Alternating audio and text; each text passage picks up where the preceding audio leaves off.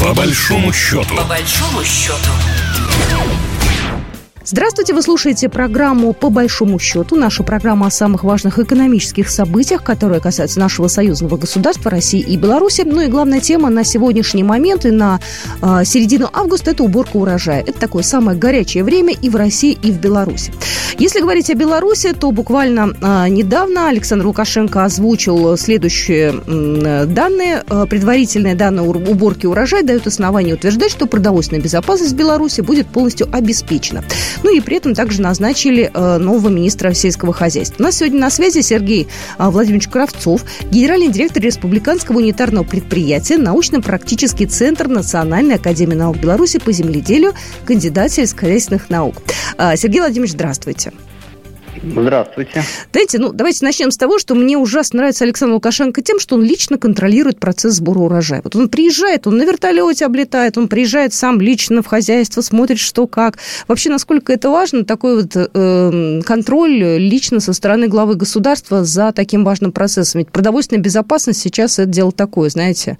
Да, Екатерина, знаете, почему так делается? Многие даже там улыбаются, особенно иностранные СМИ, потом СМИ, СМИ именно, которые альтернативные различные, да, недружественных нам стран. Почему президент едет? Я скажу вам почему. Любой бы э, человек на ним, когда принял на республику нашу в 94 году, и когда первый вопрос стал, что в магазинах у нас не было элементарного хлеба. И потом Александр Григорьевич поехал в Испанию, в Испанию, больше никто не помог. В Испанию поехал, и где ему дали кредит под сумасшедшие проценты за, на 1 миллион тонн пшеницы. Все. И тогда он сказал, больше такого, сколько я буду президентом, не повторится. У нас тогда вал был 2,5 миллиона тонн всего зерна. 2,5 миллиона тонн зерна. Нам не хватало себя обеспечить не то что поголовье, нам надо 2 миллиона обеспечить, чтобы именно продукт, э, продукцией именно в направлении хлебом и хлебобулочными изделиями. У нас тогда такого не было. Тогда было 2,5 94 Сейчас мы до 10 миллионов выходим тонн зерна. Но разница, представляете, какая? При определенной территории, на одном же, э, с, с, с определенным количеством хозяйств, мы уже во сколько раз зашли. Поэтому и Александр Егорович, прошелший голод, когда выходили люди голодные, когда были чеки, ну вы что же это, наверное, помните, конечно, в Российской конечно, Федерации было такое, такое все да. было. И вот после этого до сегодняшнего дня мы не знаем, что такое голод. У нас полностью обеспечиваем мы сами себя продуктами питания, как в области растеневодства, так и конечно, в области животноводства. Вообще этот год тяжелый был э, с точки зрения э, урожайности. Я так понимаю, что в начале года, э, когда идет посевная, то ставят определенный план, потом уже, когда собирают уже другие цифры, насколько они между собой разнятся и как погода в этом году отразилась. Потому что было, ну, в августе, в июле были дожди, там, не знаю, это влияет тоже же на урожай, наверное. Знаете, Белоруссия по сравнению с Россией, она очень маленькая и, компакт, и компактная страна. Россия большая, Россия великая великая. Да? В Белоруссии это хорошо, что компактно можно все проконтролировать.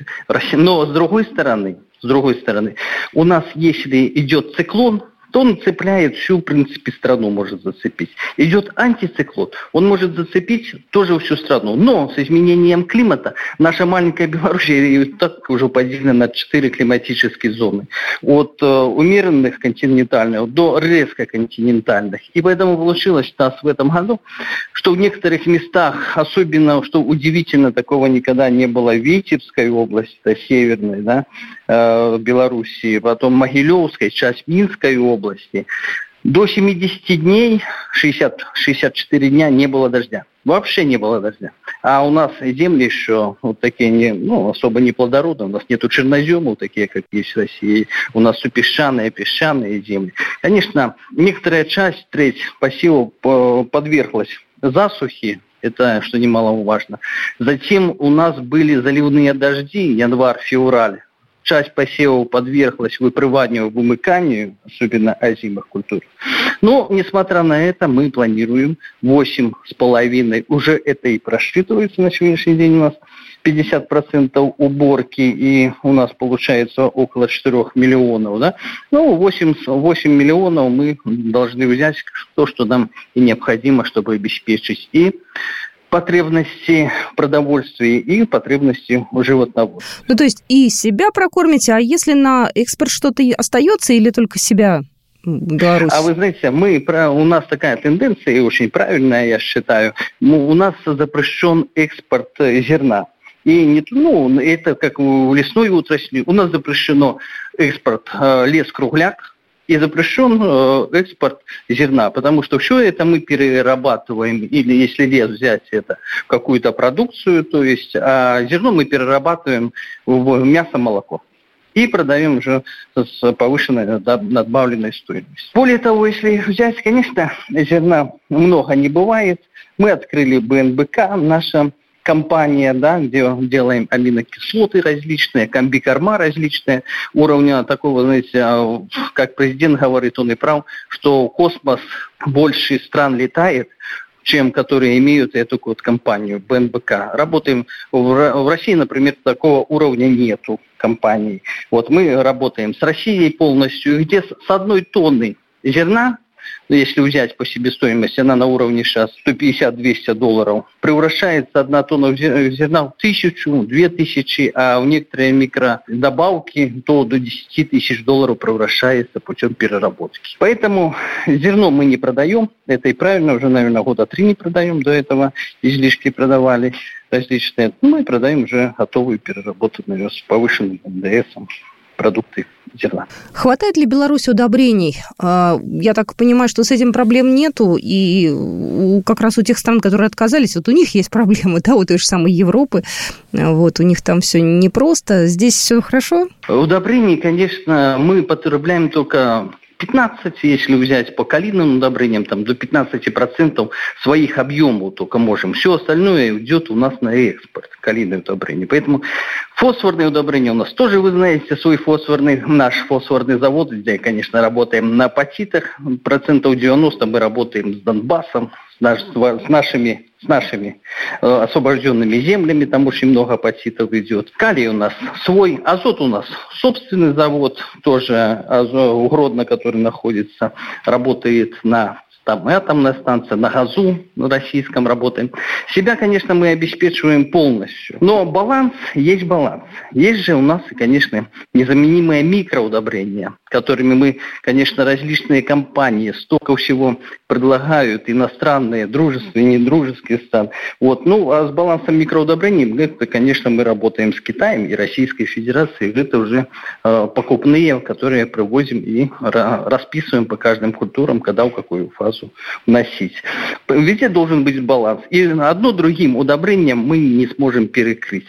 Ну, а в принципе, если взять в общем, то э, все есть, только уже какая может быть какая-то бесхозяйственность, ну, э, сделать ну, неправильное внесение этих удобрений. С хозяйственностью все в порядке. Сергей Владимирович, спасибо большое. Мы обязательно с вами еще побеседуем, может быть, ближе к сентябрю-октябрю, когда уже будут подсчитывать, знаете, как цыплят по осени считают, когда уже будут подбивать циферки. Обязательно с вами еще раз э, пообщаемся. Да, там, знаете, анализ можем проработать такой, что мы только с вами можем обеспечить полностью потребности, как, как э, в зерновом рынке именно потому что у нас с вами идет на каждого человека по тоне зерна. Это мировая практика необходима. В всех остальных странах есть проблемы большие. Короче, анализ мы с вами сделаем после уборочной кампании. Как у вас пройдет уборочная, у вас тоже с большими отставанием идет уборка. Я слежу за Российской Федерацией, с коллегами беседуем.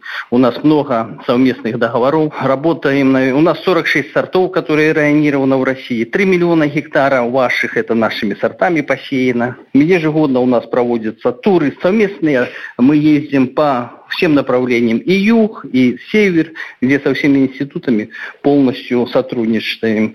В 17 регионах Российской Федерации районированы наши сорта. И в этом году мы проехали с Москвы до, до Крыма все научно-исследовательские институты, заключили договора и совместные ведем работы, что нам Российская Федерация дает, мы помогаем по гибридизации, по различным. Ну и второе, надо же поговорить и по семенам. У нас есть импортные семена, так называемый критический импорт, где мы совместно можем только поработать это по семенам рапса, угу. по гибридам рапса, по гибридам кукурузы, по гибридам сахарной свеклы, ну и по остальным направлениям. Мы сейчас это очень сильно проводим, ну, взялись э, уже по-новому работаем, вот, потому что знаем, что э, фирмы различные, корпорации посадили нас на свои семена, на свой технологический процесс, на свои удобрения.